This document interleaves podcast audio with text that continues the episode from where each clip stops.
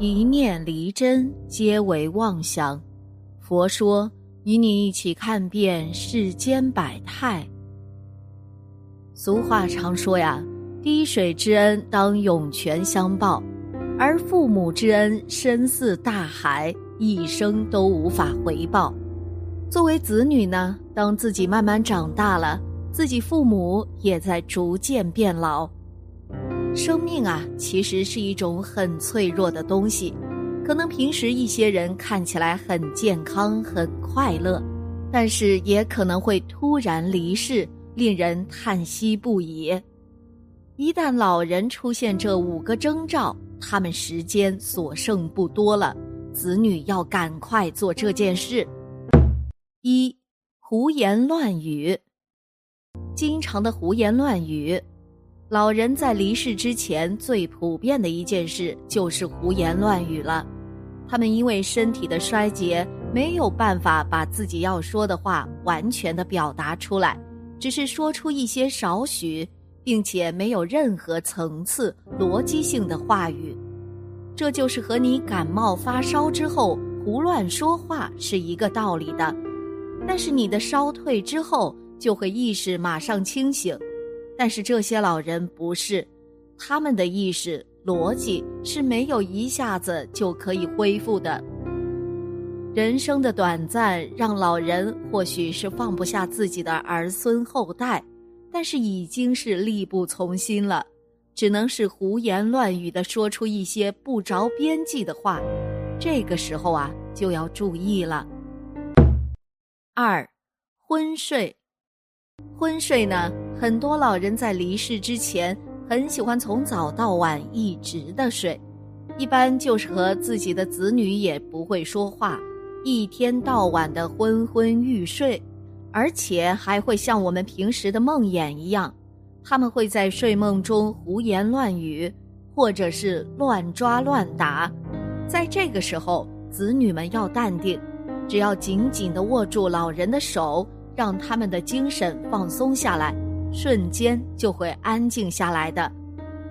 还有最重要的一个就是，子女这时候要为父母念。地藏菩萨本愿经，这个经能令死者，就是亡的人，远离诸恶道，不堕三恶道。你一念经，一念佛号，那些个魔鬼魔神、恶神恶鬼就都退了。对于亡者的利益，不可谓不大。三、呼吸困难，弥留之际的老人呼吸非常微弱。脉搏基本摸不到，肌肉也会变得松弛。一般正常人的呼吸都是有力的，而即将临终的人一般呼吸会十分微弱，呼吸速度缓慢。这些呢，都和机体即将要结束生命活动有关。子女这时候要多加陪伴了。波斯匿王是佛在世时印度焦萨罗国的国王。年轻时脾气暴躁而无信仰，自从皈依佛陀后，常常听闻佛陀的教化而笃信佛法，后来并成为教团的大拥护者。有一天黄昏，波斯匿王前去拜访佛陀，佛陀看到国王灰头垢脸，衣服满布灰尘，就问说：“国王，您为什么满身尘土啊？”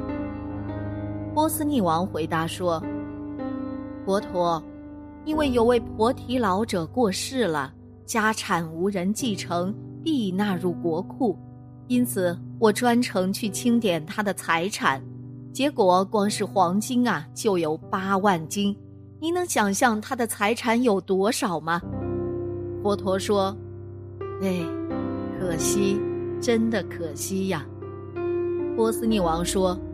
这位婆提老者在世时孤单一人，刻苦寒颤，不但住的环境不好，穿的衣服破旧，连吃的也很寒酸，生活极为苛吝，只知死守着钱财。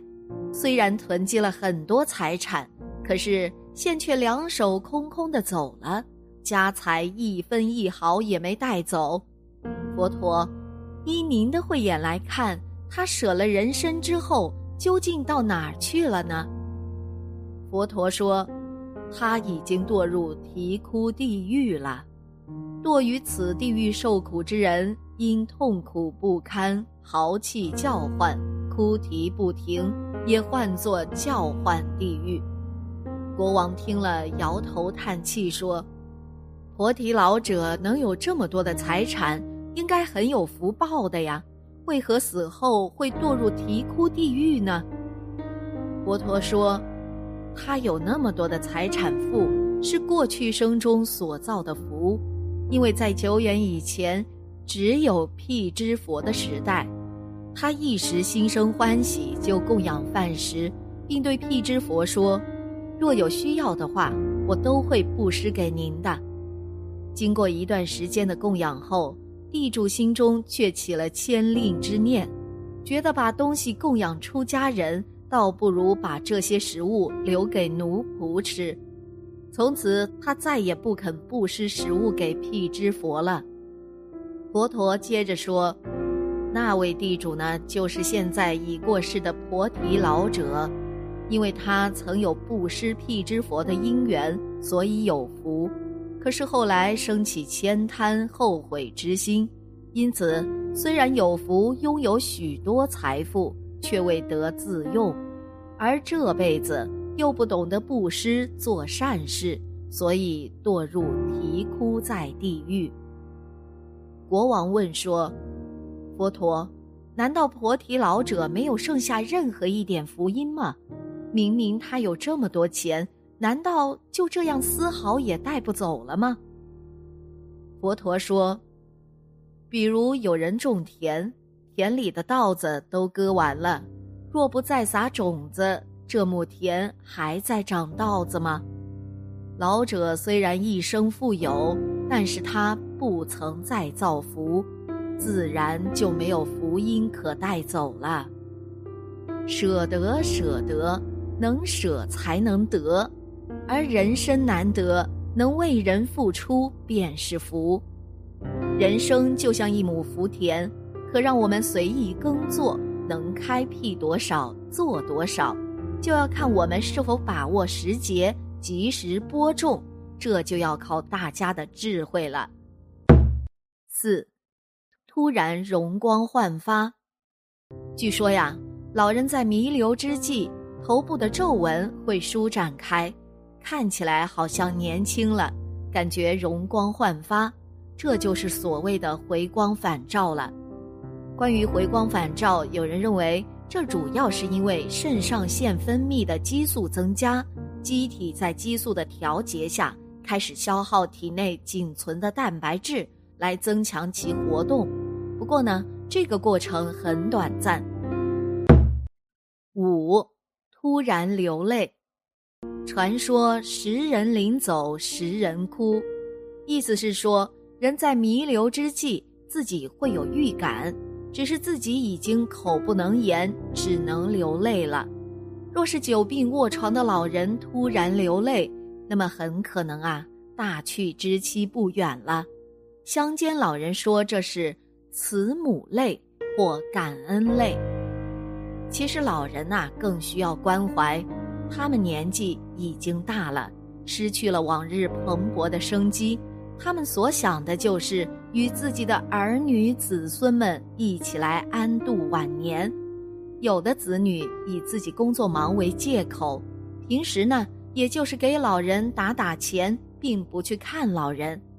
其实老人需要的也仅仅是你在我身边，我可以看着你，对他们来说就已经满足了。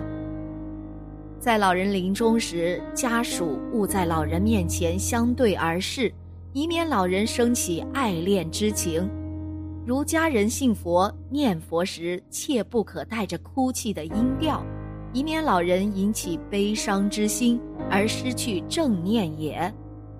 家属万万不可哭泣，致增情爱，牵连烦恼痛苦，甚或使老人因刺激而生嗔恨心。因嗔恨心而堕恶趣，岂不贻误往生大事吗？老人临终前后，若有食酒肉五辛者，不可走进老人前，否则老人一失正念，堕三恶道的。老者气绝之后，以神识尚未离去，仍然是有知觉的，需经过一段时间通身冷透，神识出离，受暖食都离开了身体，方算死亡。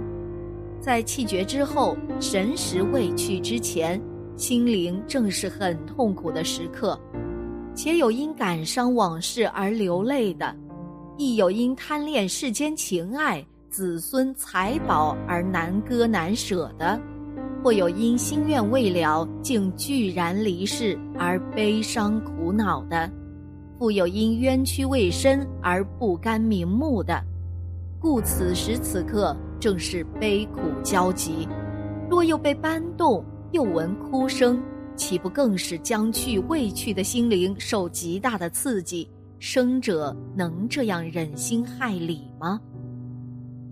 世人不知，认为气绝就是死亡，往往因这种误解而铸成大错。老者家属及孝顺子女不可不知也。以一般错误举动来说。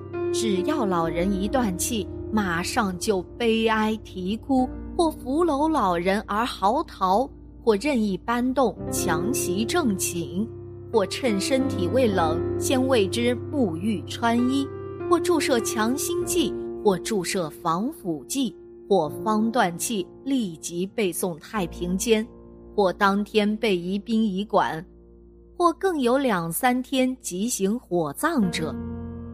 这些残忍举动，对神识未去仍有知觉的老人，可算受尽惨毒虐待了。生者所行所为，实宜害临终人不浅呐，将使死者痛苦堕落，爱之反足以害之，这是最可怕的。生命的消逝是一件无法避免的事。但我们却可以从现在开始多点关爱自己的家人，切勿等到树欲静而风不止，子欲养而亲不待呀。好了，今天的节目呢就到这里了，希望此次相遇能给大家带来收获。如果你也喜欢本期内容，希望大家能给我点个赞，或者留言、分享、订阅。感谢您的观看，咱们下期节目不见不散。